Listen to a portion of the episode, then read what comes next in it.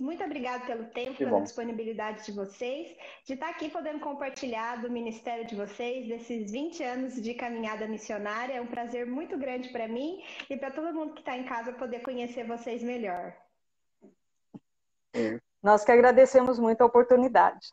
É uma alegria imensa.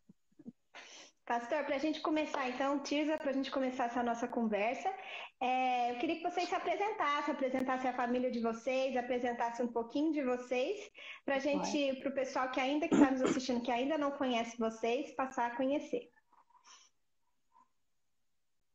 Bom, eu sou a Tirza, eu sou da cidade de Mineiros, em Goiás. É, eu nasci, graças a Deus, em um lar evangélico, cresci praticamente dentro da igreja, né? E nós temos dois filhos, o Mateus e a Maíra, que vivem aqui, vieram conosco para o campo missionário. O Mateus vive em Madrid, trabalha também como missionário na numa rádio evangélica associada à Rádio Transmundial. A Maíra é casada já com Daniel e vive na cidade de Málaga. Bom, num povoado pertinho da cidade de Málaga também participam do ministério na igreja que eles estão. Bom, o de seu completa, porque eu esqueci de falar da nossa trajetória juntos. É, eu sou Dirceu, né? E é, nós estamos há 32 anos casados e caminhando passo a passo, em cada momento, com decisões conjuntas e agradecemos a Deus porque é, são muitos anos servindo ao Senhor em diferentes ministérios. É, nos últimos 18 anos aqui na Espanha, nos últimos 20 anos, ah, entre preparação e um tempinho no Paraguai, já nessa caminhada transcultural. Uhum. Vai ser difícil a gente resumir aqui 20 anos de trajetória nessa live, mas a gente vai fazer o possível. É, eu queria saber de vocês também como que foi essa transição. Vocês já eram pastores de igreja, né? O pastor já era pastor. E como que foi esse chamado para vocês irem para o campo de missionário? Porque Espanha, como que foi essa, esse início de trajetória missionária para vocês? É, a nossa história é uma história missionária é, em todos os sentidos, até para estudar. A gente saiu do estado de São Paulo e de Goiás, né? eu de São Paulo, ela de Goiás, e fomos estudar no Recife. E eu, na área de teologia, quando eu fui estudar música, me encontrei com a Tisa estudando música. Aí nós nos conhecemos e a partir disso nós tivemos que elaborar é, e orar muito e, e, buscar no Senhor é, como organizar a trajetória. A princípio, é, eu trabalhava muito na área de assistência, missões urbanas.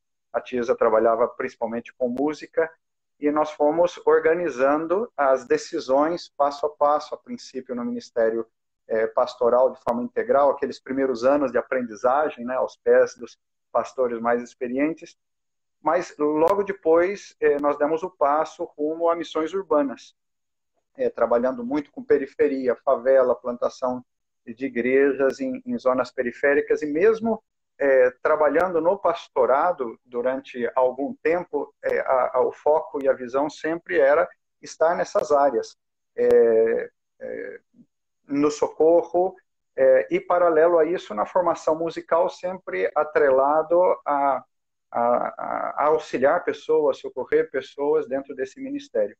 Quando nós estávamos na cidade de Bauru e trabalhando é, justamente é, nessa área urbana. Um pastor conhecido nosso uh, veio para a Espanha, pastor Cláudio, Cláudio Assis e sua esposa Gláucia, e começaram a compartilhar conosco é, as necessidades do ministério na Espanha, algo que nós estamos fazendo agora, né, compartilhando com os demais. E ele conhecia muito bem o nosso ministério, e eu lembro de uma expressão que eles nos disseram: a Espanha tem a cara de vocês. Né? pensa nisso. Nós nunca havíamos pensado em sair do Brasil para um ministério assim, porque trabalhávamos com o que fazíamos já há anos e era algo que nos preenchia. E com aqueles clichês, né? Fazer o que na Europa, sendo que a gente trabalha aqui principalmente com socorro a pessoas. E foram seis anos de estudos, de preparação, de muita oração, até que é, concluímos todo esse período e em 2003 viemos para cá. Então, é, é, foi a continuidade de algo que Deus já vinha há anos fazendo na nossa vida, é, mas é, descobrindo essa perspectiva transcultural. É, foi um, um, tempo de muita oração e de muita é, consciência dos dois, porque ora eu me empolgava com alguma coisa, mas entrava aquelas preocupações, ora a Tisa empolgava com outra coisa, mas entrava as preocupações. Então, o nosso princípio foi tem que haver uma confirmação em ambos os corações, né? Ela e eu é, temos que estar completamente seguros do passo, nem ela me seguir, nem eu segui-la, é, é algo muito consciente, e graças a Deus aconteceu isso. No último momento, quando estávamos para dar os passos, me entrou muita preocupação com toda essa responsabilidade do sustento. E aí Deus falou profundamente ao coração da Tisa e, e, e, foi algo, é, por exemplo, eu cheguei em casa e ela tem uma lista já com todos os móveis, todas as coisas, até os talheres de casa é, para venda, dizendo, olha, vamos é, dar o passo definitivo. Então, esse é um resumo assim bem rapidinho da nossa trajetória e como a gente acabou chegando aqui. Que legal. E, e aí na Espanha vocês já atuaram em, em, algumas regiões diferentes, né? Vocês não ficaram esses, todos esses 18 anos numa só localidade? E como que foi também esse início de chegada na à Espanha? Bom, o início foi difícil, né? Como um desafio muito grande você chegar em uma nova cultura sem conhecer bem o idioma, porque uma coisa é você estudar, outra coisa é você chegar e colocar em prática no dia a dia. Então, os desafios, o receio de não fazer as coisas bem, mas graças a Deus, com o preparo que nós recebemos da PMT, né, que na época não chamava, como era? CBTM. CBTM. Em Goiânia. Nós fomos muito bem preparados e foi uma das coisas que nos ajudou muito no princípio a vencer a, as dificuldades. É para quem tinha vivido sempre em cidades de milhares e alguns milhões de habitantes, né, Recife, Brasília, é, é, nós chegamos num povoado, como se diz aqui na Espanha, é, de 35 mil habitantes, numa região de algumas umas quase três dezenas de pequenas cidades, algumas 400, 500 habitantes, é, e isso realmente impacta. Né? É, uhum. já tínhamos tido experiência de viver bem no interior, trabalhando assim, mas o Brasil, é, nós somos é, um país quase continental, como se costuma dizer, né? e de repente nós estamos entrando numa cultura de pequenas cidades, isso foi gratificante para nós, é, foi algo que, que, nos tocou, mas a aprendizagem inicial foi importante. A Tisa ressaltou a questão do preparo, é algo que eu gostaria que essa mensagem ficasse bem patente hoje. É, você chega, você leva o susto, é, mas é, é como é, eu me lembro aquela figura que sempre algumas pessoas usam do jogador de vôlei, né? É, a bola vem com violência, mas ele está tão preparado que ele tem reações que possibilita a devolução da, da bola. Quer dizer, a preparação, vem o susto, você se assusta, é, dá aquele tremor e imediatamente todas aquelas ferramentas já vêm. Como, por exemplo, é, às vezes a gente começava a conversar com as pessoas e algumas pessoas lá no, na cidadezinha de Dom Benito, nossa querida Dom Benito, é, é, dizia, as pessoas diziam assim, é que não te compreendo, né?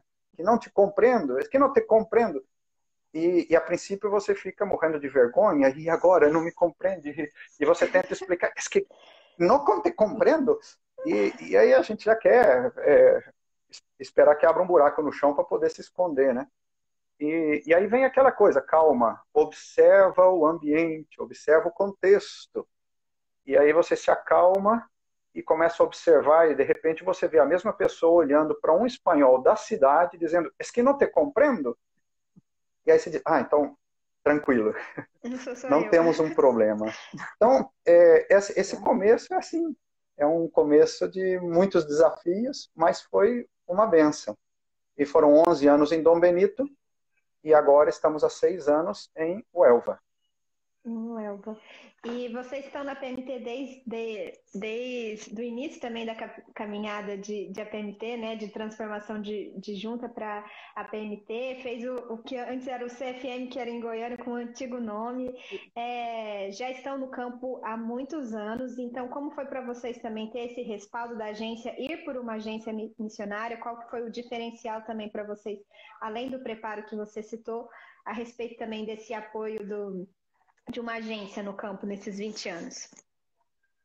Essas são duas perspectivas que eu queria que a gente pudesse falar, porque é a perspectiva do marido, do pastor, perspectiva da esposa, e, e a agência cobre ambos, são, ambos são missionários. Né? Interessante ver a perspectiva dos filhos também, em algum momento, né? É, é, é a continuidade de algo que nós já vivemos dentro da Igreja Presbiteriana do Brasil. Dentro do nosso ministério, nós sempre nos relacionamos com diversas denominações. E algo que sempre, é, amigos nossos, companheiros pastores, com os quais nós trabalhávamos muitas vezes nas cidades, eles diziam: é, se vê o cuidado que a igreja presbiteriana tem com seus obreiros. Né? E a PMT é, é a continuidade disso, afinal, somos presbiterianos um, um, respaldo integral, um cuidado integral que começa no preparo. Lá venho eu outra vez com essa expressão, mas isso é fundamental. É, é, são essas ferramentas é, que a princípio parecem simplesmente é, um cansaço meramente acadêmico, mas não é, porque depois isso vai se é, é, desenrolando, né, vai, vai, vai ampliando a sua aplicação ao longo dos anos, em cada momento. Claro que existem é, é, a, a, essa recapacitação, esse recordar. A PMT, nesse processo, foi crescendo em muitas áreas e, e, nos foi passando os contratos que envolvem área de saúde, área jurídica, os seguros, tudo isso é um amadurecimento, mas a PMT sempre presente é, nesse tempo. Nós nos sentimos é, bastante, bastante é uma expressão que poderia dizer limite, falta algo. Nós nos sentimos perfeitamente respaldados, cuidados. Eu acho que a melhor expressão é essa. É, e, e, existe um histórico no campo de permanência dos missionários. É, as crises vêm, o missionário não desiste por causa de todo esse, esse contexto. Né? Uhum. É uma visão é, mais é, minha, pastoral, marido. Oh, mas é isso mesmo, né? A segurança de que você não está sozinho que qualquer coisa que passe você tem a quem pedir socorro. Né? Acaba sendo a PMT é o pai do missionário, né? Aquele que na hora H você vai atrás e sabe que não vai ser abandonado. Que legal. Isso dá é... muita tranquilidade. Que, que, e tenho certeza também que, como agência, né, acompanhar um missionário há tantos anos no campo, isso também é um reflexo desse, desse bom relacionamento, né, da permanência de vocês no campo e um, de um trabalho que também está dando frutos há tantos anos. Sim, sim, sim é, o, é o nosso desejo. Não existe uma relação, é, um relacionamento de imposição, nunca existiu. É, é, é um, um diálogo muito aberto, muito franco é, é, muito, diria, encontrando uma palavra elegante, é, é, nós nos sentimos valorizados e, ao mesmo tempo, com a oportunidade também é, de, de demonstrar é, não só a nossa gratidão, mas também valorizar aqueles, como é o seu caso, né?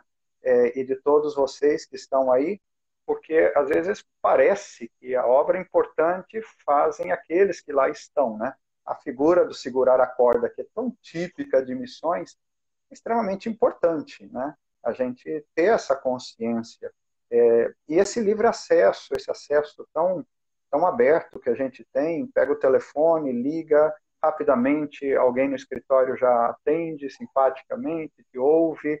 É, às vezes você está precisando, você nem quer pedir nada, você só quer conversar ou fazer uma pergunta, é, mas que no fundo você quer ouvir aquela voz amiga. É, eu acho que nós somos família, né? Uhum. E, é, e até também um, um, testemunho meu, eu acho que é essa relação também do, do missionário que está no campo com o missionário que está na base é, é, é, muito legal mesmo, dessa troca, da gente poder servir vocês que, que estão no campo, mas de certa forma também ser revigorado é, por vocês também, né, através do testemunho de vocês. Quando eu entrei na PNT, uma das, das minhas funções ali era é, é, a leitura da carta de vocês, né? A carta que os missionários mandam e está compartilhando com outras igrejas também. E o tanto que, particularmente, eu era revigorada também e com o testemunho de vocês, né? De estar no campo, de enfrentar e, perseverar a partir das dificuldades, de se adaptar no campo, de começar um projeto novo, de, de iniciar uma plantação de igreja, os relacionamentos e o fato de vocês sempre permanecerem, estamos fazendo coisas novas, estamos é, continuando, apesar das dificuldades de um campo transcultural, é, isso no começo para mim também foi muito revigorante, né? Então é muito legal mesmo essa troca de, entre o missionário de base e entre o missionário de estar tá no campo. Eu acho que a agência proporciona isso mesmo de uma forma muito especial. É, e principalmente porque o chamado, ele, isso é tão, tão é, repetido, o chamado não é geográfico, é uma missão é, com, com as pessoas e aqueles, como presbiterianos, como reformados, né? com aqueles que Deus tem separado para serem cuidados pelos seus servos. Então, a geografia, ela importa porque existem é, todas as características, né, que a gente vai falar dentro de um, um momento, mas é, aonde nós estamos, nós estamos fazendo missão, seja, é, bom, isso todos nós conhecemos, na casa, na igreja, mas no nosso caso particular, desde a periferia, é, no Distrito Federal, ou no estado de São Paulo, ou em Goiás, é, ou na periferia da Espanha, é, nós estamos fazendo é a mesma missão, são aqueles que Deus separou. Tem a diferença geográfica e cada um naquilo que Deus chamou e ali estamos felizes. Que coisa boa, né? Inclusive, é, como igreja também tem aquela parte da comunhão, a parte das bênçãos. Já descobrimos aqui no bate-papo que daqui a alguns dias vai ser aniversário da Tirza, então o pessoal já está mandando parabéns para você aqui. Muito obrigada. Muito. É bom que a gente já comemora na Amém. live aqui, junto com a igreja, o seu aniversário. Que Deus te abençoe. O recado aqui de várias pessoas. Amém, obrigada. Você, você pode ler. É, e casal, é, a respeito da Espanha, vocês já estão aí há 20 anos. É, o, qual é o olhar também de missionário de vocês, de, de da cultura, e que pode nos contar a respeito da Espanha, né? De como é o povo, de como é, é a cultura, para a gente conhecer também as diferenças que vai ser um projeto missionário aí dentro dessa cultura e dentro dessa realidade. Conta um pouquinho para a gente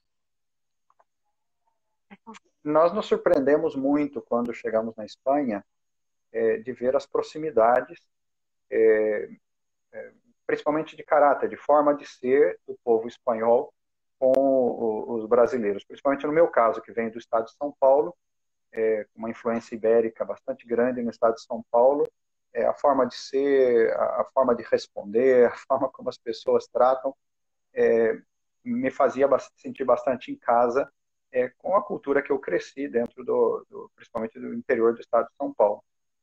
É, mas claro que, nós estamos falando em uma cultura forjada, trabalhada ao longo de alguns milênios. Né?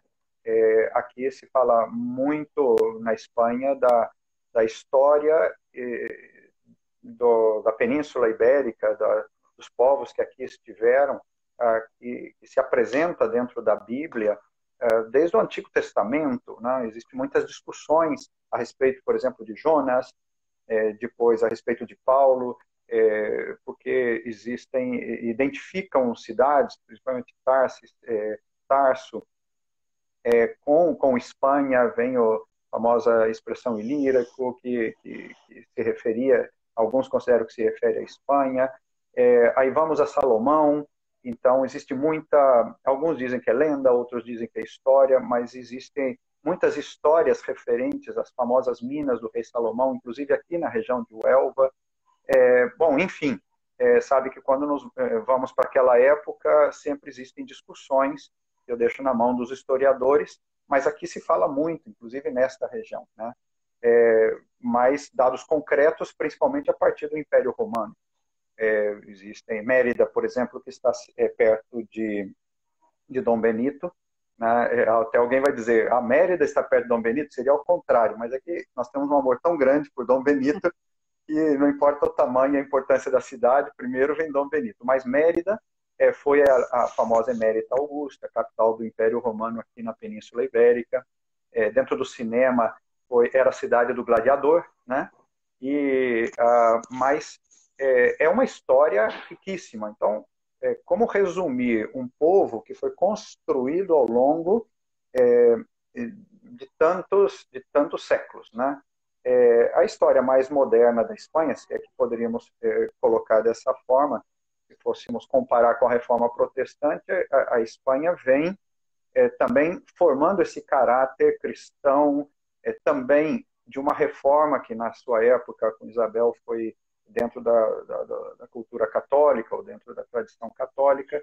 Então, é, nós chegamos numa nação que tem um histórico cristão, ainda que muitos considerem com traços bastante medievais, é, e é, onde também é um histórico de repulsa ao protestantismo é, em toda a Espanha, mas aqui nesta região de Huelva, principalmente Sevilha, é, tem essa marca muito forte. Então nós nos encontramos com um povo extremamente simpático, principalmente aqui na região sul, mas eu creio que em toda a Espanha nós podemos dizer isso, mas com esse detalhe de que quando entra nos temas religiosos, então aí nós entramos em uma outra história, é, e aí vem ah, o que nós poderíamos tratar também da parte das dificuldades. Mas é uma cultura bastante aberta, de um povo bastante aberto, com muita simpatia. Às vezes a gente diz que o brasileiro é o povo mais alegre do mundo, é, até conhecer o espanhol, e a gente descobre que são dois povos mais alegres do mundo. Eu creio que a alegria está em todos os povos, né? O espanhol é muito de sorriso, tem as suas ironias, é, tem as suas brincadeiras, é, gosta também do churrasquinho, é diferente do brasileiro. Então, é, dá para estabelecer muitas, é, muitas pontes entre a, uhum. a, a forma de ser é, dentro da, da própria cultura. E a gente é, se fala muito hoje em dia dentro da, da, das missões a respeito da, da Europa ser em si hoje um dos campos de maior necessidade da obra missionária em relação por conta do secularismo. Então, eu queria perguntar um pouco para o senhor como que essa questão do secularismo é, atinge a Espanha de uma forma é, mais específica. Então, como que isso dificulta o trabalho é, da igreja em relação a isso, e também talvez para aqueles que estão em casa entender o que é o secularismo, se o senhor também pudesse fazer um, um, um pano de fundo a respeito disso também. Nós acabamos de sair de uma série, eh, foram três palestras é, aqui patrocinadas pela, pela Base Europa, justamente a respeito disso, foi interno entre os missionários é, aqui da Europa, trabalhando essa questão do secularismo e três irmãos nossos aqui da base trataram em três perspectivas, é, justamente para que nós pudéssemos, é, como que numa recapacitação, né, a, assentar bem os pés dentro dessa perspectiva. É, poderíamos falar dentro de, de algo mais é, acadêmico, isso talvez estaria mais na, na mão dos nossos professores, é, mas, é, de uma forma prática, é, o, o, o, secularismo, dentro da própria expressão, eu creio que isso é de conhecimento bastante geral, é, a própria expressão deste século ou daquilo que é do presente século, é, dentro da nossa perspectiva missionária e cristã, é, é realmente uma inversão de valores é, onde a Bíblia, na mente de muitas pessoas, passa a exercer um papel secundário, quando o papel primário passa a ser aquilo que está ao seu redor. Ah, eu estou assim tentando sintetizar de uma forma prática dentro de, de quem trabalha muito com, com essa perspectiva prática. É, as coisas do presente século que a gente escuta tanto tempo. É, eu me lembro é, quando eu era adolescente, de estar no cinema vendo um filme e tinha sempre é, a, a, propaganda dos filmes que aparecia antes do filme, né? para a nossa geração, que tudo era cinema, antes até do, dos videocassetes, né? você ficava morrendo de vontade de ver quais são as propagandas dos filmes que estão sendo lançados. Eu me lembro que, é, assistindo é, a um desses é, dessa, dessa propaganda, vimos algumas coisas bastante é, que nos escandalizou bastante né, naquele momento. E, e, foi interessante porque depois lendo algum material, isso na nossa já começo da nossa juventude, é, a, se dizia é, que nós no Brasil deveríamos estar bem atentos à Europa, porque aquilo que acontece na Europa, alguns anos ou décadas depois, vai explodir dentro do Brasil. Bom, naturalmente hoje, com a internet, eu diria que é coisa de minutos e esses é, costumes e essas atitudes vão chegar rapidamente. Mas naquela época, é, realmente nós nos assustamos. Né? Nossa, essas coisas acontecem na Europa, era sobre um filme francês, e depois de não sei quantos anos, 15, 20 anos, já era algo habitual dentro do Brasil. Então, é, hoje nós olhamos, e, e muitos no mundo olham para a Europa como o continente do secularismo, o continente por onde as coisas começam, até porque o cristianismo se desenvolveu de uma forma muito intensa na Europa. Né? Passou a ser realmente o continente que irradiava para todo o mundo a influência cristã. As missões, principalmente é, do, desde o Reino Unido, né? alcançando todo mundo, foi algo espetacular. Mas, paralelo a isso, o secularismo, é, que nós poderíamos também, de uma forma prática, dizer o esfriamento é, da igreja, é, onde muitos princípios teológicos, que alguns chamam liberais, mas também se poderia é, colocar de outra, é, de outra forma, sendo mais específicos, vão minando, vão tirando essa visão fixa. A, a palavra já não é tanto, já se pode questionar algumas coisas, é, é a história do Gênesis e de como tudo.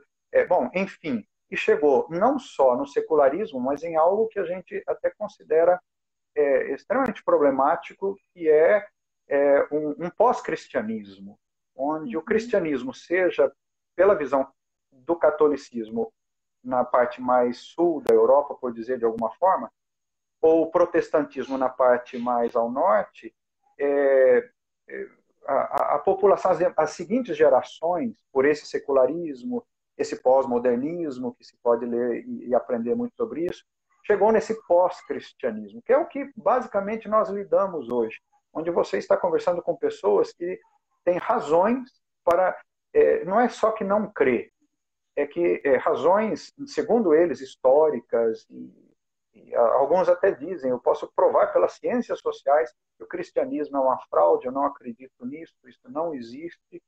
Então, esse secularismo que a gente lida, e eu creio que no Brasil em, em muitos ambientes já está bastante presente, para não dizer está presente igual que aqui, é, nós lidamos diariamente com isso. A pessoa está disposta a ter um relacionamento, uma amizade muito grande com você.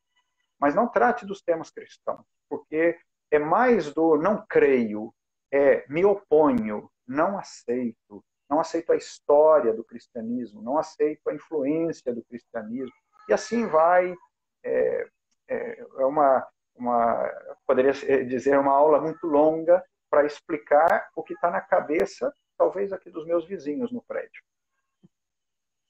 E, e, e dentro dessa, dessas dificuldades, né, desses desafios, quais têm sido as estratégias também que vocês têm usado para vencer essas barreiras e, e continuar com o trabalho missionário aí? Bom, uma das coisas é você estar presente, né? É você tentar desenvolver uma amizade, é você, às vezes, o que te sobra é cumprimentar as pessoas, é dar um sorriso, né? são as maneiras, porque quando descobrem quem somos nós, muitas vezes nós passamos a ser invisíveis. É muito interessante que quando nós chegamos em Dom Benito, havia uma senhora que vivia justo de frente para a igreja, e ela nos cumprimentava, porque nós vivíamos em cima no, no prédio, onde era a própria igreja, e ela nos cumprimentava. Quando nós passamos a abrir o, o local de culto, ela deixou de nos cumprimentar. Isso ocorreu durante os 11 anos que nós estivemos ali. Então, isso é algo que nós vemos que, às vezes, é simplesmente estar presente para testemunhar quem somos nós. As pessoas veem, as pessoas sabem, elas comentam entre elas.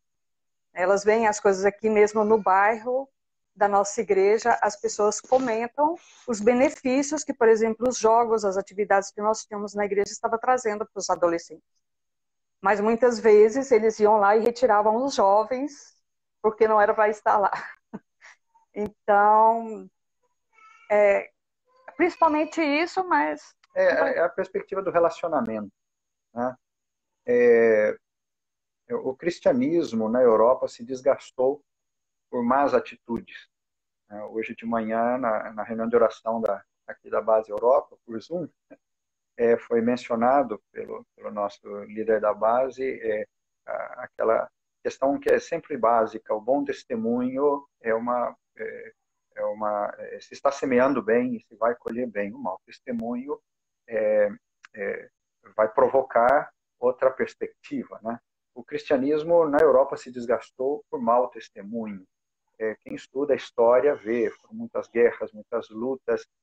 Nós somos reformados, amamos as doutrinas da reforma, as doutrinas da graça, mas nós reconhecemos que muito do desenvolvimento da própria reforma protestante foi a, partir de acordos políticos que foram feitos de gente que não estava preocupada com Jesus.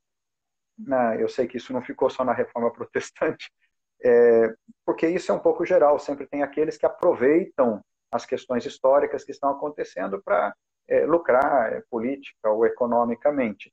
E, e, essa perspectiva, seja no, na, é, é, pela, pela visão católica, ou seja, pela visão protestante, que é a nossa, é, houve desgastes profundos na Europa. E isso proporcionou o nascimento de gerações ao longo de décadas, principalmente nos dois últimos séculos, é, onde é, eles foram nutridos em sala de aula, a, não só a desconfiar do cristianismo, mas como a ter a certeza de, que o cristianismo é, é, uma serpente escondida dentro do mundo religioso. É, cuidado, cuidado com o cristianismo. Então, é, uma das grandes dificuldades que nós temos é, é que o cristianismo é, espanhol, por exemplo, é o catolicismo. É, e, e, uma expressão que a gente escuta é, constantemente, sempre escutou, a gente lida com gente muito simples, é uma das características do nosso ministério. E as pessoas simples, elas têm uma característica que, que marca a gente, né? Ela é direta, ela é objetiva, ela não, ela não, não passa muita manteiga, ela vai direto. E nós escutamos muitas vezes pessoas dizerem: Olha, eu creio na santa, eu, eu sou cristão. Para mim, não. O, o mais assim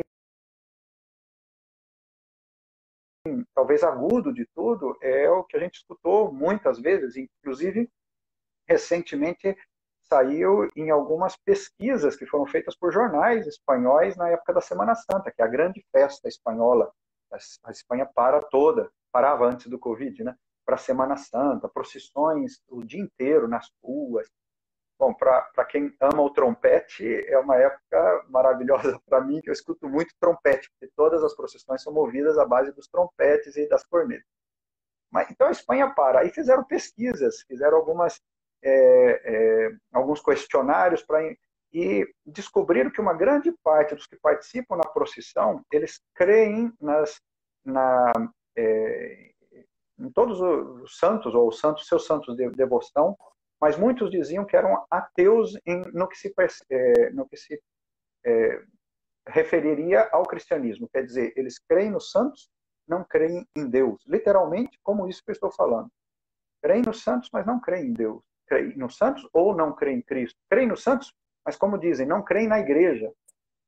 Então, é, chego eu e digo que sou um missionário, sou um pastor, sou um religioso.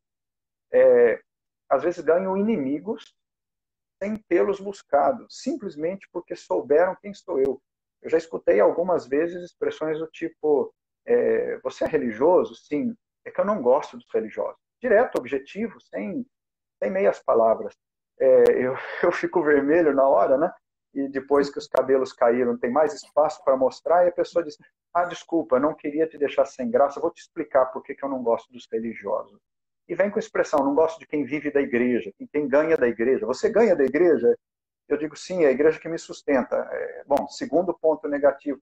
Então, o relacionamento é o que te permite dizer para aquela pessoa: olha, tudo bem que você tem os seus né? princípios, suas pressuposições, mas me conhece um pouquinho. Exato. E, e, como vocês têm visto até que a Igreja é, Evangélica Reformada da Espanha tem respondido também a essa questão, né? Como que ela tem crescido, qual o percentual da Igreja hoje, né? Como que ela está e como que ela tem respondido de uma forma positiva também a esses desafios da Espanha. É, bem, saiu agora uma pesquisa é, recente de uma fundação que está ligada ao governo, na verdade, é um observatório ligado a, uma, a essa fundação, e nos surpreendeu a todos, porque a, por muitos anos, sem uma estatística mais, mais próxima do. seria mais exato, né, mas é, é, sempre se falava em entre 0,6% até 1% da população espanhola como evangélicos. Mas se sentia que que, não era tão assim, principalmente porque aqui há uma existe uma instituição, uma federação que de, de alguma forma nos cuida na relação com o governo, que chama é, Federação de Entidades é, Religiosas Evangélicas de Espanha, é a FERED, e, e se sentia que, que, que possivelmente nós éramos mais que isso. E a resposta saiu agora esse observatório uh, identifica 1,9% da população como evangélicos, o dobro, o dobro do que a gente imaginava, ou do que os especialistas imaginavam nas pesquisas. E, e consideram que o, o mais claro é, índice do crescimento está na abertura de que se chama aqui locais de culto, de igrejas, de templos, para a nossa linguagem. É, isso realmente surpreendeu, e aí vem partes das pesquisas que é, existe uma quantidade muito grande de mulheres entre os evangélicos, existe uma quantidade é, desproporcional ao catolicismo de jovens, é, existe uma característica muito forte dos evangélicos de estar voltados para as obras sociais, para o socorro às pessoas, é, isso já de anos a gente vem escutando relatórios de uma outra instituição, essa sim ligada às igrejas evangélicas, que se chama Diaconia, que vinha mostrando que o que as igrejas evangélicas espanholas investem no socorro ao próximo se equipararia às grandes instituições é, mundiais que atuam dentro da Espanha, estamos falando só dentro do território espanhol, né? É, em termos de investimento, quer dizer, eles, com verbas governamentais, com verbas internacionais, os evangélicos espanhóis só com a contribuição do, dos seus membros é, estavam fazendo frente a isso, cada comunidade socorrendo aquele tanto. É, então, é, a igreja evangélica na Espanha tem características, é, como a Tisa estava falando, de estar presente nos bairros, de estar muito próxima das pessoas, de ter o coração aberto para socorrer, é, tanto com alimentos como principalmente com a presença. É, e na perspectiva mais reformada, por, por, colocar de alguma forma, que aí englobaria algo um pouquinho mais amplo, é, não só os presbiterianos, que somos, que somos poucos, mas aqui estamos marcando presença, né? mas nessa perspectiva reformada pela questão teológica. Existe muito respeito, muito respeito ah, entre os evangélicos é, eu, tanto em Dom Benito como aqui, participo de fraternidades de pastores, é, onde somos plenamente recebidos, seja como estrangeiros ou seja como reformados. É, existe uma proximidade entre as igrejas, um desejo de caminhar juntos. Ah, e essa unidade, é, como a Tisa comentou, ah, às vezes a gente pensa que ninguém está vendo. Né? Um pastor veio pregar na nossa igreja, ele falou: Eu preciso tomar um cafezinho eu falei, te acompanho a, a, a, cafeteria que tem aqui perto. Espanha é o país das cafeterias, né? É, ele falou, não, não, eu quero ir sozinho. Então tá certo. Depois ele voltou, pregou e tal, e aí ao final ele falou é, pra gente, disse, eu quero te confessar uma coisa. Eu fui lá na cafeteria porque eu queria perguntar para eles, como um desconhecido, é, é, quem é a igreja presbiteriana aqui para vocês? Eu falei, Senhor, tem misericórdia. E ele contou coisas que a Tisa já adiantou aqui. Nos encantou ver como bairro. Não fala para gente, mas comenta entre eles. É, desses benefícios da presença dos evangélicos. Hoje mesmo, agora há pouco, eu tive uma reunião com o proprietário do nosso local de culto, né, do, do nosso templo, e E, e ele mesmo atestou, falou, a presença de vocês modificou aquela região do bairro, uma região que tinha pichações por todos os lados, era um ponto de, de coisas não boas, né? E isso mudou. Ah, então, é, a presença do evangélico na Espanha, apesar de 1,9%, tem essas características e dos reformados pela é, segurança doutrinária, aquilo típico nosso como presbiterianos que já já conhecemos. Né? Pastor, o senhor até citou dentro aí desses dados também o crescente número de mulheres nas atividades né, da, da, das igrejas na Espanha, e a gente recebeu uma pergunta do pastor Marcos Agripino a respeito disso. Para Tirza, se ela poderia falar um pouco sobre o desafio da evangelização da mulher também aí nas atividades aí na Espanha. Olha, é, é mais ou menos igual. Né? A mulher ela tem muitas restrições também. Eu, particularmente, não vejo muita diferença entre a mulher e o homem. Né? E é na questão da, da amizade. Né? Às vezes, através, por exemplo, ali na igreja, através dos próprios adolescentes, que vão na igreja, a mãe vai ali para buscar a oportunidade de nós conversarmos. É, eu, por um tempo, desenvolvi atividades, e agora me fugiu a expressão em, em português. manuais. Manuais, né? É, bordar, é, desenhar, costurar. Montamos uma sala de, de costura que as mulheres iam se precisava fazer uma cortina, se precisava arrumar alguma roupa. E isso não atingiu como nós gostaríamos, mas o pouco contato que nós tivemos perdurou. Né? São mulheres que não, não frequentam a igreja, inclusive desconfiamos que por problemas justamente da, da rejeição de família, que é muito forte, se, se muda porque, infelizmente, nós somos vistos, por uma grande maioria, como se fôssemos seita. Então, mas no particular isso mantém. Então, são contatos que nós aproveitamos, mandamos mensagens que nós mandamos para os próprios membros da igreja, eh, mandamos para essas pessoas, elas agradecem, mas o desafio mesmo da evangelização é através do, do contato, de tentar desenvolver amizade. Né? Até agora, já tentamos várias coisas, é o que mais tem funcionado. É, é, uma vez eu estava numa reunião, é, era sobre tema de obras sociais e tinha instituições variadas da cidade. E uma senhora é, disse: Eu quero contar uma coisa sobre os protestantes. É, você fica assim, dizendo: Meu Deus, que vem. E ela falou: Eu gosto muito dos protestantes e gosto de escutar e gosto de entrar no local para sentir aquele ambiente. Mas eu tenho que confessar que se eu fizer isso livremente, possivelmente alguns vizinhos deixem de falar comigo. Então, o que, que eu faço? Eu pego um pouquinho de roupa, ponho dentro de um saquinho e desço para doar roupas para os protestantes, porque eu sei que os protestantes cuidam dos pobres. Nesse momento que eu vou, eh, quando diz desço, é porque aqui é praticamente tudo em edifícios e as igrejas costumam ser na parte baixa dos edifícios. Ela diz: eu desço, entro lá, Faço questão de mostrar que estou com roupa, assim os meus vizinhos sabem que eu estou levando roupa, mas eu aproveito para ficar um tempinho ali conversar com os protestantes, porque que paz que vocês transmitem. E uma vez a esposa de um pastor disse que eles já tinham tanta roupa, tanta roupa na igreja, que eles decidiram, puseram uma placa: não recebemos mais roupa. E os vizinhos protestaram, dizendo: não tire de nós a oportunidade de ajudar os demais é, vocês são importantes para nós.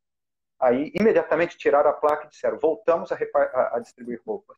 E na nossa igreja, às vezes, a gente tem culto, em Dom Benito acontecia isso, e às vezes eu estou pregando tal, eu só vejo uma carinha, aí faz assim. Levanta a bolsinha, balança e põe na porta e vai embora. É, nesse momento, a gente aumenta o volume da pregação. Né? Mas, é, então você percebe que Deus está fazendo uma obra, e aqui eu vou pegar uma expressão que é repetida já há muito tempo, que talvez a atual geração não veja. Mas Deus tem feito uma obra. Mas eu diria que já estamos vendo, porque imaginávamos que éramos 1% e agora já somos quase o dobro. É uma obra que Deus está fazendo. É, e que não, às vezes não se vê nitidamente. Agora, algumas pessoas naquilo de brincar, por isso que eu digo que é parecido com o brasileiro, e alguém estava brincando e rindo com a gente, dizendo: ah, a gente vem aqui é, com o filho, porque é a única forma da, dos nossos parentes aqui não brigarem com a gente. Aí a gente, ah lá, é, contaram alguma coisa para gente. E, de fato, algumas dessas pessoas, por um tempo, se afastam. Teve um adolescente que se afastou por um ano da nossa igreja, de não nos cumprimentar, e ele vive em frente do, ele mora em frente, no prédio de frente. Passado um ano, voltou a nos cumprimentar. É, inclusive, eu dei aula de trompete para ele, de corneta, tal, depois desse ano. É, são situações que tem que ser paciente, tem que se acalmar, esperar que Deus faça a obra, porque Ele está fazendo. Né? E a gente não tem dúvidas disso. A gente recebeu também uma pergunta aqui do Armando, que perguntou, Disseu, você poderia dar mais detalhes sobre esse envolvimento da igreja com, com jogos, com aulas de música de jovens no bairro? É, esse Armando me soa, né? Ele tem o mesmo sobrenome que eu. ah, Meu é irmão é eu, eu, não tinha, eu não tinha visto, visto o sobrenome. É, ele, é, é, essa é uma atividade que a gente desenvolve é histórico da nossa vida, sempre de mais de 30 anos. Né? E aqui nós implementamos na Espanha, mas em Huelva, pela circunstância do bairro, porque é formado, onde a gente está com a igreja, é formado de pequenas praças. E os edifícios formam como se fossem as coabes brasileiras, né? Aqueles edifícios, uma praça no meio. No nosso caso, nós estamos de frente para o estacionamento, mas é igual, como se estivesse na praça, nas praças. E é de gente muito simples. Então, nós começamos, primeiro eu comecei a dar aula de carrom, que é a caixa de percussão. Uhum. E aqui é a terra do carrom, mas os adolescentes do bairro não podiam pagar para ter aula. Perguntaram se eu tocava. Como eu toco, comecei a dar aula disso, construí vários carron, eh, carrones, né, várias caixas de percussão, e eles começaram a chegar na igreja. E, e, e nós compramos uma mesa de, de é, pimbolim. pimbolim, biriba, bom, totó, esse dos jogadorzinhos. E o espanhol ama isso. E e percebemos, os adolescentes começaram a chegar e compramos mesa de ping-pong, outros jogos. Depois compramos um, uma mesa de, de, de pebolim já mais, é, mais adulta, né, por dizer de alguma forma. E até a, o Covid, nós dizíamos que tínhamos duas igrejas. A mesma quantidade de pessoas nos cultos era a quantidade de pessoas diariamente participando do nosso local. Então, Inclusive, depois eles ajudavam a preparar para os cultos. Quarta-feira eles jogavam a tarde inteira e eu dizia: agora vai ter culto. Ah, então vamos arrumar a igreja para o culto, pastor. E muitos ficavam e participavam, vinham para os ensaios. A gente fazia um ensaio da equipe de louvor é, e tinha o público dos adolescentes, porque encerrava os jogos eles não iam embora. Né? Eles ficavam sentados, arrumavam a igreja para a gente, ficavam sentados assistindo o ensaio é, da equipe de louvor. E até o Covid, é, essa foi uma circunstância que nós vivemos intensamente ali no bairro. É, infelizmente começou tudo como começou, mas a gente, eu continuo abrindo a igreja, fico lá, não podemos ter atividades pelas circunstâncias que todos nós sabemos, mas muitos adolescentes passam para conversar comigo, inclusive alguns para confessar pecados, quer dizer, entre aspas, para contar mal feito. É, eu não sei se eles estão querendo confessar, mas e, e tem como querendo escutar uma palavra, pedir opinião, então, esse é um pouquinho o resumo do que Deus tem feito, é, principalmente nesses anos nossos aqui em Huelva. Sim, e através disso também, é, bom, aprenderam música, alguns, alguns hoje tocam nas bandas para as procissões, mas é um testemunho que, que foi deixado para eles. Também auxílio à escola, né, alguns alunos, algumas crianças, adolescentes que tinham dificuldade pediam socorro. Então, era um tempo, assim, bem gostoso de, de ter esse contato direto com as crianças. E, claro, não era perdida a oportunidade de testemunhar e, às vezes, falar diretamente. Sim, porque nós tínhamos como uma pequena escola de música. Existem alguns que começaram a tocar em outras igrejas, que antes nem participavam praticamente, e sentiram a família ir a alguma igreja. Somos muito poucos evangélicos aqui, né, é, em Huelva, mas é, pouquíssimas igrejas, mas se interessaram por causa da nossa escola de música e aí foram. É, outros tocam na nossa mesma igreja. É, E existem alguns testemunhos de adolescentes dizerem é, no colégio que é, a igreja deles era evangélica, ah, é, porque eles vinham todos os dias. E o pessoal perguntava: você vai na missa para fazer o quê? Para jogar ping-pong com o, o, pastor lá, que é como o cura da igreja, ou o padre da igreja. E o povo dizia que igreja estranha, faz missa para jogar ping-pong. É que na compreensão deles, essa era a igreja. Né? E uma mãe, uma vez, nos procurou dizendo: Olha, o pessoal do colégio eh, mandou cumprimentar vocês porque o comportamento do meu filho mudou completamente no colégio. O colégio perguntou por quê. Ele disse: Porque eu agora sou evangélico. Né? Por causa dessas atividades eh, eh, nas tardes lá na igreja. Então, esses são alguns testemunhos que nos alegram, nos enchem, nos deixam muito emocionados, inclusive. Com certeza. E aproveitando também que vocês já falaram um pouco dessa estratégia com jovens e dessas atividades, queria que vocês contassem um pouco do trabalho, do projeto que vocês têm realizado hoje aí, né? na Espanha, em Dom Benito, e como que é o projeto de vocês, as frentes de trabalho, o que, que vocês têm realizado? Bom, o Elva. Isso, o Elva. O Elva Até isso. você está contaminada por Dom Benito. Às vezes eu estou falando na um, porque nós aqui em Dom Benito Pessoal, pastor, desculpa. É, Você está em Elva. E o Elva, isso, perdão. Bom, eu vou falar da, da minha parte primeiro. É, a gente tem uma das estratégias também dentro do desenvolvimento da igreja é o discipulado. Então, eu tenho trabalhado discipulado com, com as mulheres. Antes nós fazíamos em conjunto. Agora, eu, hoje mesmo, eu comecei um novo livro de, de discipulado com duas irmãs que têm um pouco mais de de dificuldade para estudo tal. E tem sido a forma de, de fazê-las desenvolver, né? porque o nosso, um dos nossos projetos desejo é fortale o fortalecimento do, dos crentes da igreja uhum. para para que eles estejam realmente equipados para dar o testemunho deles fora, né? E, e a própria vida pessoal deles. Esse seria um investimento na, na pessoa de forma integral, uhum. né? porque é, o crente, o, o crente, o, o, servo de Deus aqui, ele sofre muito para ser crente, para ser, para testemunhar. Ele é minoria em todo o ambiente. Os, os adolescentes jovens são minoria na sala de aula, onde os professores é, afrontam o cristianismo, inclusive os protestantes, às vezes, claramente. É, os nossos filhos sofreram isso na adolescência. Eram os únicos crentes, os únicos jovens evangélicos da cidade, claro, do colégio também, que tinha mil alunos. Então, é, eles têm que ser fortalecidos de forma integral, é, não só na capacitação para evangelizar ou para dizer por que, que é crente, é, mas também emocionalmente, é, é, às vezes com talentos especiais. Em Dom Benito, né, nossa amada cidade, é, umas adolescentes que é, sofriam muito, inclusive discriminação. Quando chegou num determinado momento da aula de música no colégio, o professor disse: Alguém aqui sabe mexer com percussão? As duas levantaram a mão, e eram irmãs. É, elas levantaram a mão e disseram: A gente sabe um pouquinho. Né?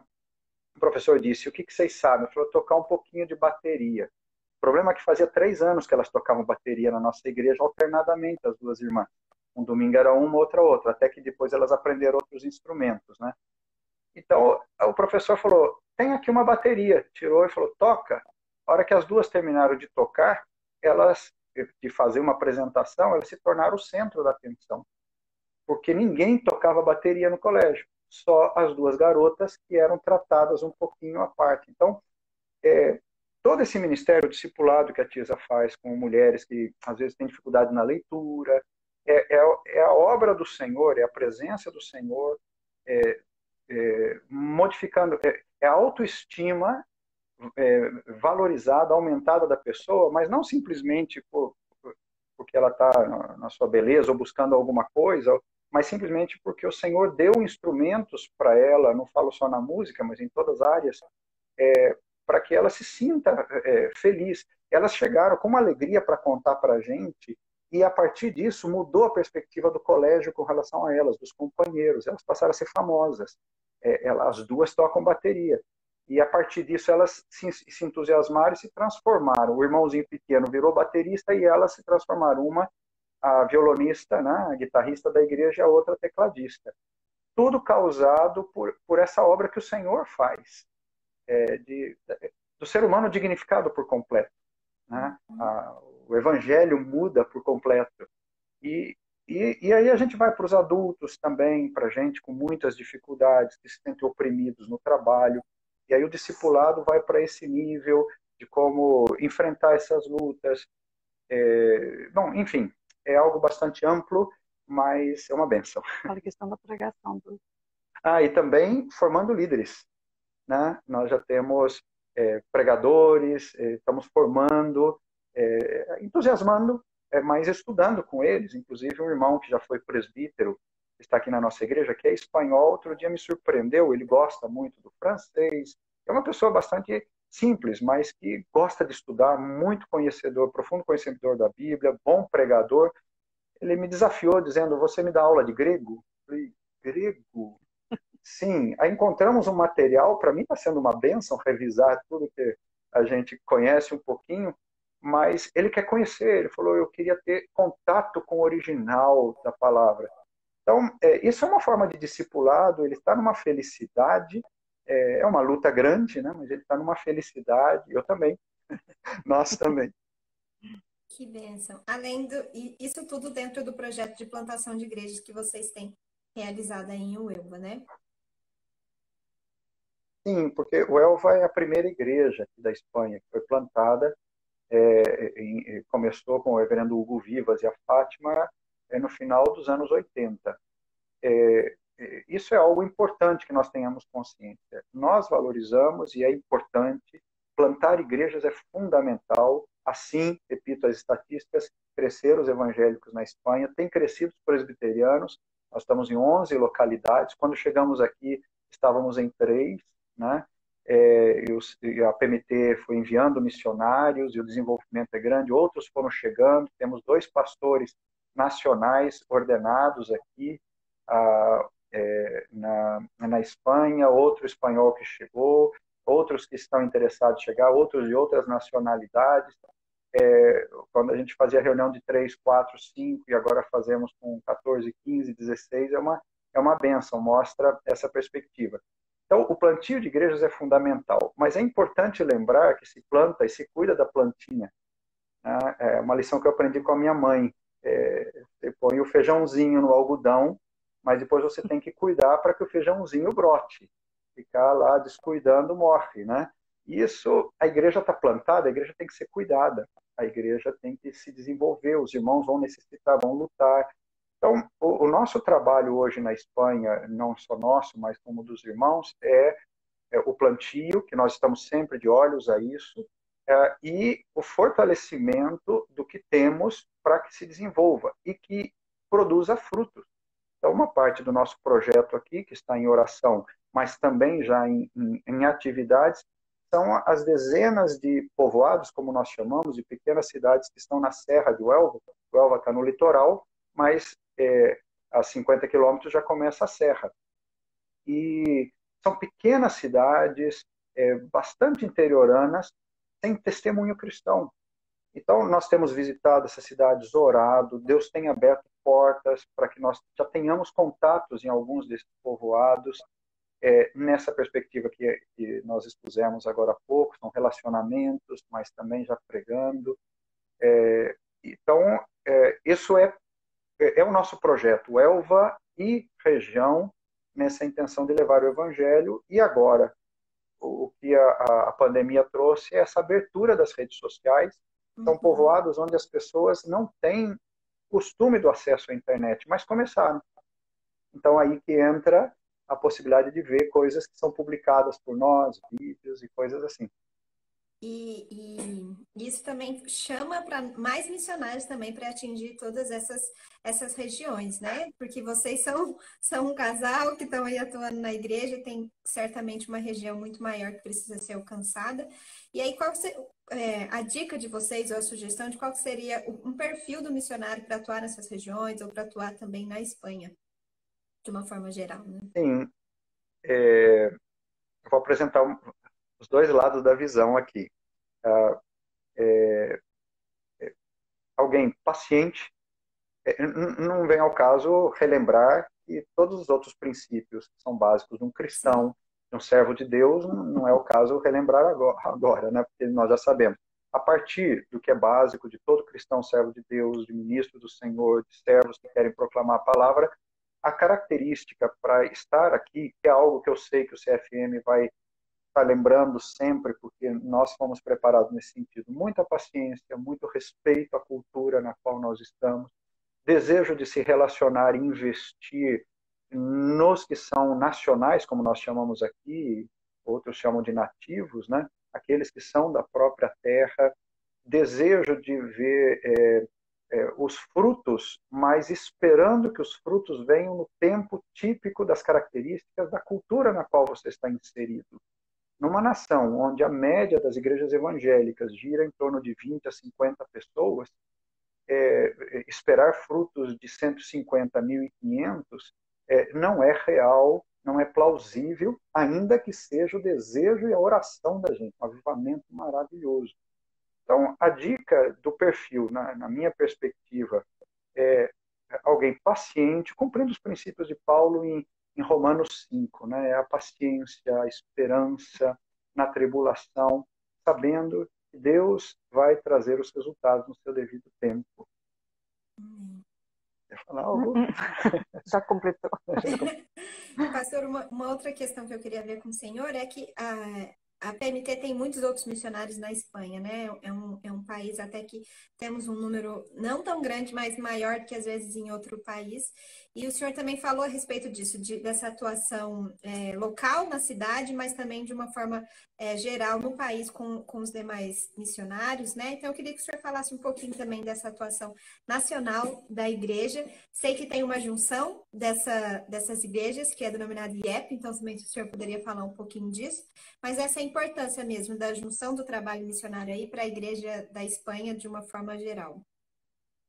É, IEP é a Igreja Evangélica Presbiteriana de Espanha, né? Igreja Evangélica Presbiteriana de Espanha. E é uma denominação que nasceu com os nossos primeiros missionários, a princípio igreja local, Igreja Presbiteriana Maranata, é, em torno dos anos 2007, 2009, é, nós demos o passo nacional com a elaboração do Estatuto Nacional entre os pastores que aqui estávamos, os missionários que já estávamos, são vários, é, é, e com esse Estatuto Nacional que está se consolidando recentemente com a última das, das modificações, é, essa é, como denominação, porque era necessário o registro dentro do Estado espanhol, essa denominação hoje está bastante consolidada institucionalmente e buscando a consolidação através, a partir dos seus eh, pontos de missão, como são chamados aqui, das suas congregações ou igrejas locais.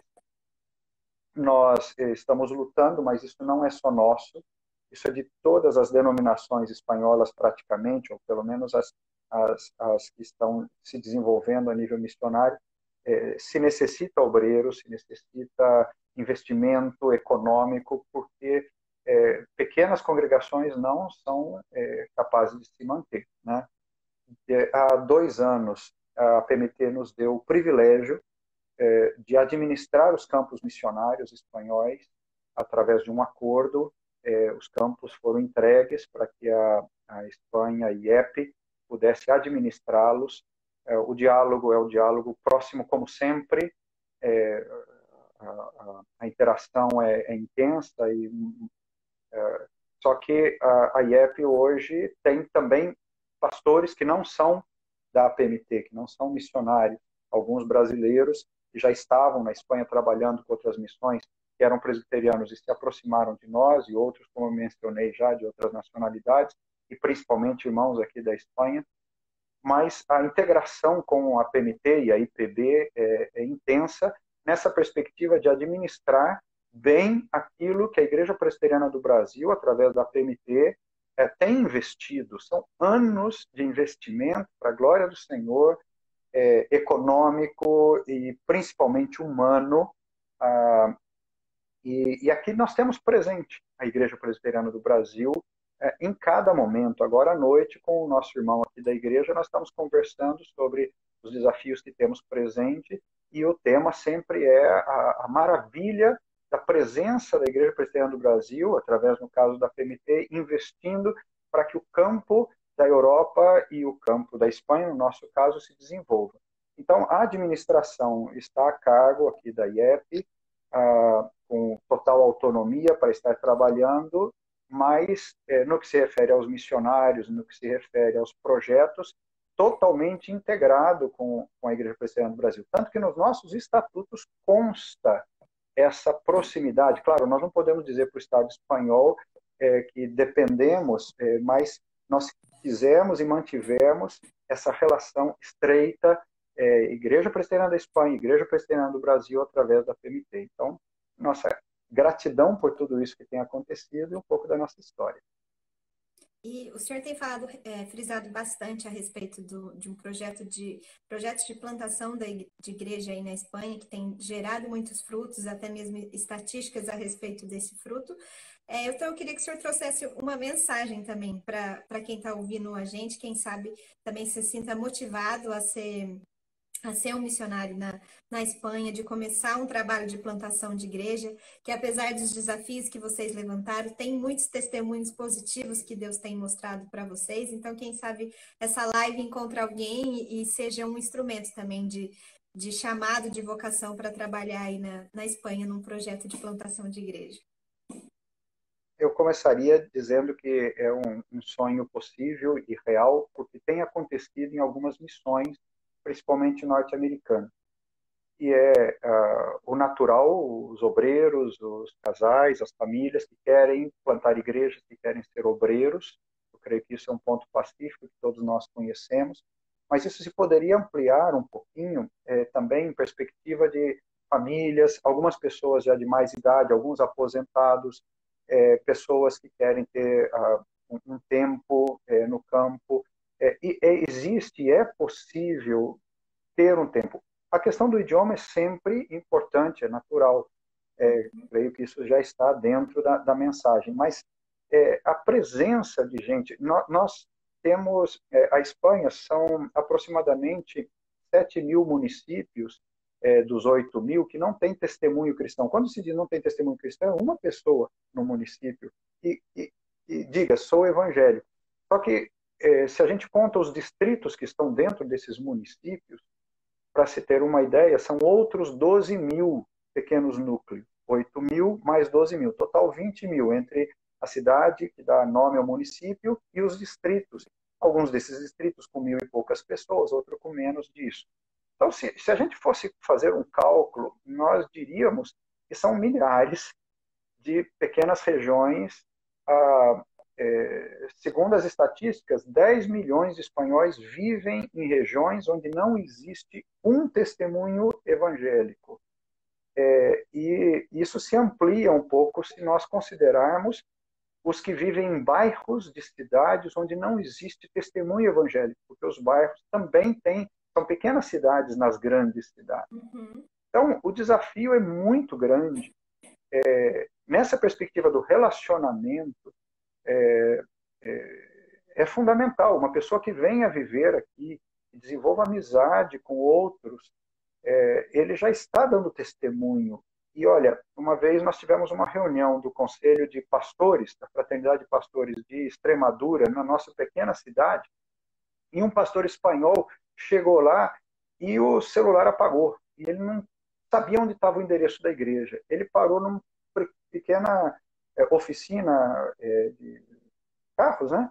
É, e perguntou: por um acaso vocês sabem onde está a igreja presbiteriana? E a pessoa respondeu: sim.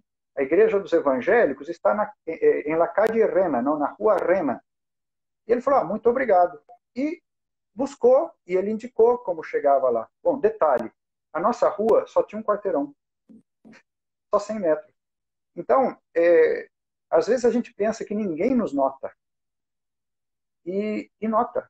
Nota pela ação do Espírito Santo é, tocando nos corações e movendo a cidade e usando a própria cultura. Então, é, faria um chamado dizendo: é, vem para a Espanha. Isso poderia ser ampliado para a Europa. Por isso que se diz que existe tanta necessidade, porque cada cidade, as cidades grandes, cada bairro necessitaria ter pelo menos uma família ali. É, fazendo o quê? Fato de você estar presente e nas suas conversas e relacionamentos você já está contando, todos ficam sabendo, ainda que não falem com você, mas ficam sabendo. E, e naturalmente, os próprios plantadores de igrejas, famílias, como é o nosso caso e de todos os demais irmãos que estão aqui. Hum, que bênção. É muito gratificante também, abençoador, ouvir o testemunho de vocês, ver o quanto que Deus tem usado a vida de vocês e o ministério para fazer com que a igreja cresça aí na Espanha. A gente poderia escutar isso aqui mais, por mais muitas horas aqui, podendo conversar sobre o que Deus tem feito na Espanha.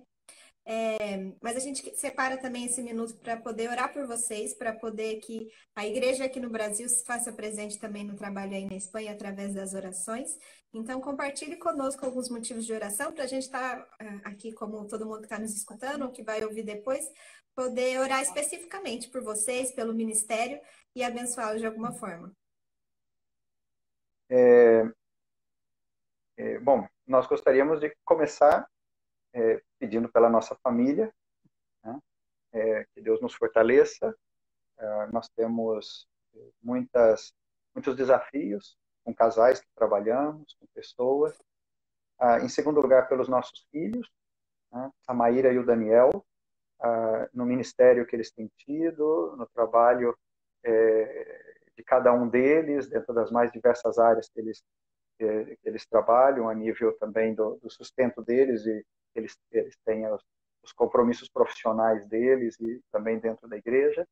É, pelo Mateus, ah, no trabalho dele com a, a nossa a Rádio Encontro, que é afiliada à Rádio Transmundial, é, pela prepara, pelo preparo do casamento dele, a preparação do casamento dele, se Deus permitir, em julho, e pela Gabriela. Ah, então, isso seria a nossa família. Eu ampliaria pelos nossos familiares, muitos deles estão nos vendo, agora, porque o coração é sempre pequenininho dos familiares, né?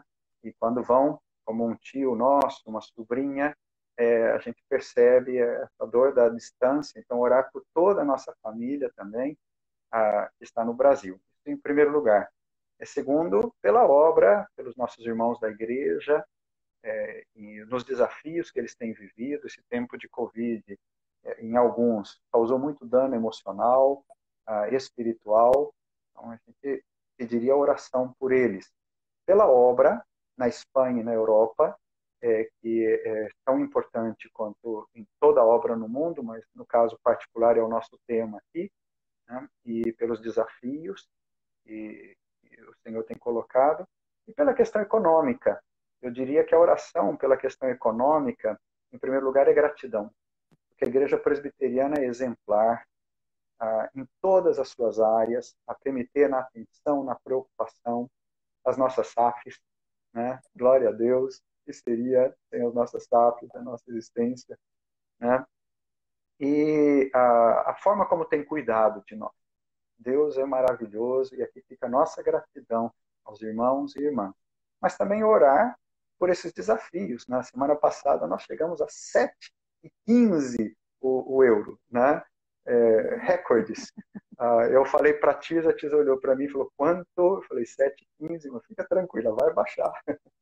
Então, é, pedindo para o Senhor é, é, continuar fazendo o que Ele sempre faz, cuidar da gente, abrir corações, despertar corações, mantenedores para nós, para os irmãos missionários que estão com, em lutas, por aqueles que estão levantando sustento. Né? Então, fica aqui o nosso pedido. Alguma coisa esquecida? Bom, e pelo nosso projeto, que o senhor mencionou sobre a, a Serra. Né? Nós, é o desejo do nosso coração hoje, junto com o cuidado da igreja, que é, está tendo a possibilidade de testemunhar também nesses povoados que não tem nenhum testemunho. Amém. Que Deus abra as portas e nos dê as estratégias. Amém. Queridos, muito obrigada por esse tempo aqui compartilhando conosco do Ministério da Vida de vocês. É, eu sempre falo que essa, esse momento aqui da live é muito importante, muito gostoso para a gente também, aqui no Brasil, poder conversar aí. Benção pela tecnologia e estar tá mais próximo de vocês. Muito obrigada pelo tempo de vocês aqui nessa live, compartilhando com a gente. Nós que agradecemos a oportunidade, agradecemos também a todos que estiveram aí nos escutando. São pessoas que creio que pelo menos alguns nomes que nós vimos aqui são pessoas que nos têm acompanhado e agradecemos muito o carinho e o apoio que temos recebido. E principalmente da PMT, de vocês, poder ser entrevistada por você, é uma benção. É nossa, nossa gratidão e, e ressaltando bem a presença de vocês. Uma PMT na vida da gente, nossa família querida. Que bênção. É, se você está ouvindo essa, essa live agora ao vivo, ou depois no nosso canal no YouTube, no podcast, a live vai ficar gravada nas nossas redes sociais, então você pode compartilhar com outras pessoas para se você acha que, que vai impactar de alguma forma, que certamente vai, para uma pessoa que, que possa se despertar para o chamado missionário na Espanha, então também compartilhe esse, esse conteúdo. É, nós vamos deixar salvo aqui nas nossas redes sociais, no Instagram e no Facebook, o contato dos nossos missionários, os pedidos de orações. Então, se vocês querem conhecer, querem fazer parte do projeto deles mais de perto, então você pode entrar em contato, quem sabe ser um parceiro, levar eles também para sua igreja, para sua igreja os adotar, acompanhar junto deles essa obra que tem sido feita lá na Espanha. Então, entre aqui nas nossas redes para poder entrar em contato com os nossos missionários. E também orar por eles para não esquecer os pedidos de orações que eles citaram aqui. É, Pastor Disseu, Tirza, muito obrigado. Que Deus abençoe vocês e uma boa noite. Boa Obrigada, noite. boa noite. Deus abençoe.